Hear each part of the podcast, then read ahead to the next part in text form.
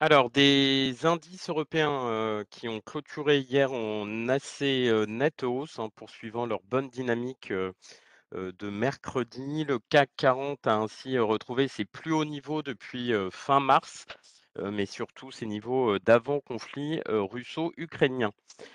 Bon, il est il est vrai, hein, que si, de nombreuses incertitudes demeurent, que ce soit autour du conflit en Ukraine, de la poussée de l'inflation ou encore du rythme du resserrement monétaire de la Fed, les marchés profitent, en Europe de bons résultats trimestriels d'entreprises ainsi qu'une embellie sur le plan des rendements obligataires.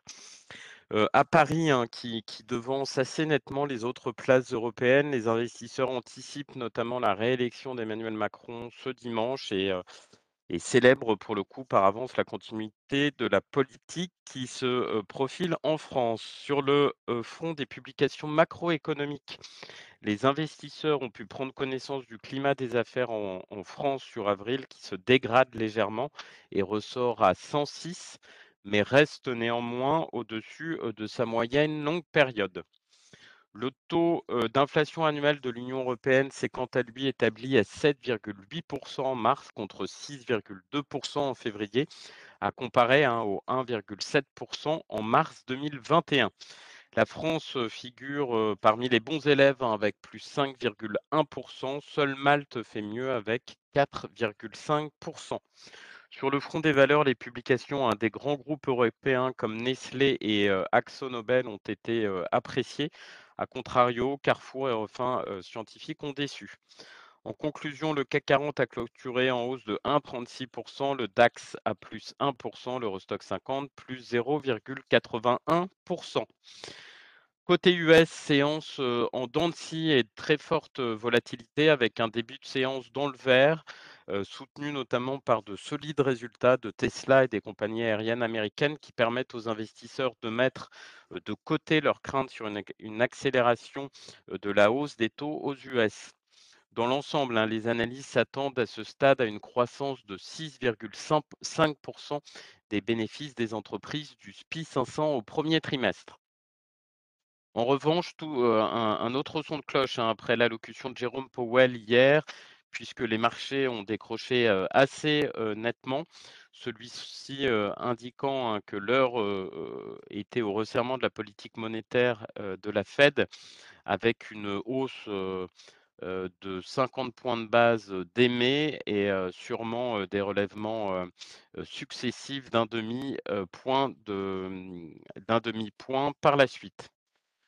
Au chapitre macroéconomique, les inscriptions au chômage aux États-Unis ont légèrement diminué la semaine dernière avec 184 000 heu, demandeurs. D'autre part, les conditions d'activité dans la région de la de Philadelphie se sont, heu heu, dégradées en avril avec un indice Philly Fed à 17,6 contre 27,4 en mars. En synthèse, un Dow Jones qui a clôturé en baisse de 1,05% le SPI 500 à moins 1,48% et le Nasdaq moins 2,07 Sur le front, micro, plusieurs publications, trimestrielles. Kering a affiché une croissance solide, de son chiffre d'affaires au T1, l'attrait des consommateurs en Europe et aux États-Unis pour ces marques, haut de gamme ayant contribué à compenser l'impact des restrictions sanitaires en Chine, notamment sur sa marque phare Gucci. Renault a fait état, ce matin de ventes en volume au plus bas depuis 13 ans au premier trimestre, à cause notamment des pénuries de semi-conducteurs et de la perte de son deuxième marché, la Russie, où il a suspendu ses activités en mars en raison de la guerre en Ukraine. Et si l'Or Luxottica a publié un chiffre d'affaires trimestriel de 5,6 milliards d'euros, en croissance de 11,5% en données comparables, et dit s'attendre à une bonne saison estivale en évoquant l'attrait continu des consommateurs pour les marques haut de gamme. Casino a renoué euh, avec la croissance de ses ventes au T1 grâce au Brésil, son deuxième marché, alors que la contraction de son activité a ralenti en France. SAP a annoncé une croissance de 11 heu, supérieure aux attentes de son chiffre d'affaires au T1, mais a aussi, fait état d'une perte de revenus, de 300 millions d'euros liée à sa sortie, de Russie. Holcim a relevé sa prévision de chiffre d'affaires annuel, ce matin après, des résultats supérieurs aux attentes au T1 Le cimentier, un Suisse, table désormais sur une croissance des ventes annuelles de 8 à données comparables contre 6% auparavant. Et j'en terminerai avec Fnac, Darty qui a annoncé une baisse de 2% de son chiffre d'affaires au T1 à 1,7 000 d'euros en données publiées, tandis que le repli ressort à 2,5% en données comparables par rapport à la même période en 2021. Voilà pour les grosses capis. Je laisse la parole à Nantes pour les petites et moyennes capitalisations. Bonjour, Albioma publie un chiffre d'affaires pour le premier trimestre en progression de 4% à 160 millions d'euros et confirme ses objectifs 2022. Compagnie des Alpes euh, publie un chiffre d'affaires pour son T2 en progression de près de 9% à 374,5 millions d'euros. C'est un petit peu au-dessus des attentes du consensus, tiré par une euh, activité record sur les parcs de loisirs et un bon T2 sur les domaines skiables.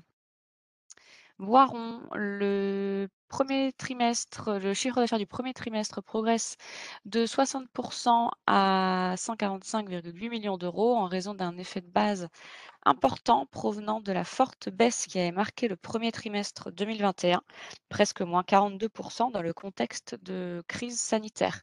Et du côté des prévisions, Boiron euh, anticipe que, les, que ces ventes devraient être impactées par la situation géopolitique actuelle, mais anticipe euh, malgré tout un chiffre d'affaires annuel en croissance. Ipsos, euh, le chiffre d'affaires euh, pour le premier trimestre progresse de 12,3% à 547,8 millions d'euros et Ipsos confirme ses objectifs 2022. Solution 30, le fonds de capital investissement Bain Capital envisagerait de lancer une offre sur le groupe d'après Bloomberg. Aucune des deux parties n'a confirmé cette information. Et j'en ai terminé. Merci Céline. On enchaîne avec les recommandations broker du jour. Bernstein qui abaisse sa target sur Airbus à 138 euros. Barclays l'augmente sur Air Liquide à 187 euros. HSBC qui augmente sa cible sur Danone à 61 euros, tout comme sur Alstom à 35 euros. Barclays qui abaisse cette fois-ci sa cible sur Air France KLM à 4 euros. Et Zax qui abaisse sa cible sur ArcelorMittal à 34 euros. Avant de laisser la parole à, Lionel pour la partie technique du, CAC, je vous fais part du calendrier macroéconomique du jour.